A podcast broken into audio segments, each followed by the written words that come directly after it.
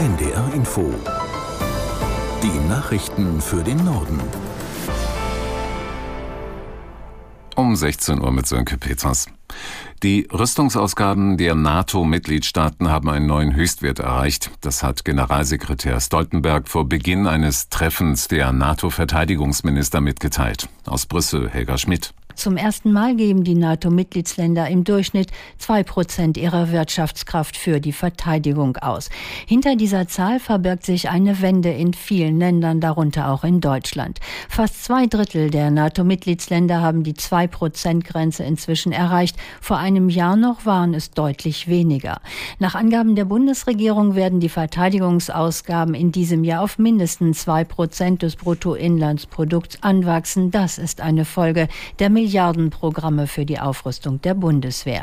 Am Rande dieses NATO-Treffens hat Verteidigungsminister Pistorius vor einer leichtfertigen Debatte über eine atomare Aufrüstung in Europa gewarnt. Er halte nichts von aufgeregten Diskussionen zur Unzeit, sagte der SPD-Politiker. Ich glaube, wir tun sehr gut daran, nicht ständig wie das Kaninchen auf die Schlange, auf äh, den Präsidentschaftskartenkandidaten, den möglichen der Republikaner oder auf die Wahlen zu schauen, sondern unsere Hausaufgaben zu machen. Das ist in den letzten zehn Jahren nicht immer ausreichend passiert. Jetzt nehmen alle Europäer Fahrt auf und das ist das entscheidende Signal. Und zu der Atomwaffendiskussion sage ich nur eins. Das ist eine wirklich so komplexe Diskussion, die man nicht mal eben lostreten sollte, auf eine, aufgrund einer Aussage, die noch nicht mal darauf Bezug genommen hat von Donald Trump.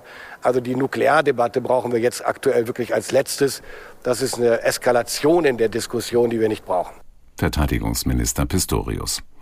CSU-Chef Söder will nach der nächsten Bundestagswahl nicht mit den Grünen regieren. Der bayerische Ministerpräsident sagte beim politischen Aschermittwoch der Christsozialen in Passau, die Grünen seien nicht regierungsfähig. SPD-Chef Klingbeil griff auf dem politischen Aschermittwoch seiner Partei in Vilshofen vor allem die AfD an. Wer meine, diese Partei wählen zu müssen aus Protest gegen die Ampelregierung der Irre, Rechtsextreme zu wählen, sei niemals die Lösung eines demokratischen Problems, so Klingbeil. Auch die anderen Parteien haben sich heute am politischen Aschermittwoch beteiligt. In Biberach in Baden-Württemberg musste eine Veranstaltung der Grünen allerdings abgesagt werden. Der Grund, rund um die Stadthalle wurde die Stimmung bei Bauernprotesten immer aggressiver. Ulrike Ufer fasst zusammen, was passiert ist. Mit Traktoren, Sandsäcken und Pflastersteinen blockierten hunderte Bauern schon seit heute früh die Wege zur Halle. Dabei warfen einige von ihnen Gegenstände auf Einsatzkräfte. Die Polizei reagierte mit Pfefferspray und Schlagstöcken und versuchte, die Blockaden aufzulösen. Bei den Protesten wurde neben einem Einsatzfahrzeug auch eine Scheibe an einem Begleitfahrzeug von Bundesagrarminister Özdemir beschädigt. Özdemir wollte bei der Veranstaltung eine Rede halten. Er betonte, es seien nur Einzelne gewesen, die sich so benommen hätten. Die ukrainische Armee hat nach eigenen Angaben bei einem Angriff im Schwarzen Meer erneut ein russisches Kriegsschiff zerstört.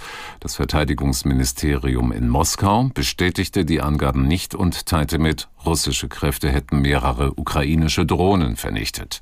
Aus Kiew, Andrea Beer. Nach ukrainischen Angaben wurde das russische Kriegsschiff Cäsar Kunikow im Schwarzen Meer von mehreren Marinedrohnen getroffen, nahe der Stadt Alupka im Süden der russisch besetzten ukrainischen Halbinsel Krim. Der ukrainische Militärgeheimdienst veröffentlichte Fotos und Videos auf Telegram, die die Zerstörung zeigen sollen. Die Cäsar Kunikow sei auf der Backbordseite getroffen worden und gesunken, hieß es weiter. An Bord des Schiffes sei Munition gewesen und bis zu 87 Besatzungsmitglieder sollen dort Platz haben. In deutschen Reisepässen und Personalausweisen steht ein Doktortitel künftig nicht mehr vor dem Namen. Laut Entwurf aus dem Bundesinnenministerium wird stattdessen ein neues Datenfeld geschaffen. Diese Änderung gilt für alle Dokumente, die ab 1. Mai beantragt werden. Hintergrund sind Schwierigkeiten im internationalen Reiseverkehr. Im Ausland kam es häufiger vor, dass die Abkürzung des Doktortitels für den Anfang des Familiennamens gehalten wurde. Bei der NDR-Benefizaktion Hand in Hand für Norddeutschland sind 4,2 Millionen Euro zusammengekommen. Mit dem Geld werden diesmal Menschen mit Behinderung und ihre Familien unterstützt. NDR-Intendant Knut übergab heute dem Partner der Aktion, der Lebenshilfe, symbolisch einen Scheck über die Summe. Das waren die Nachrichten.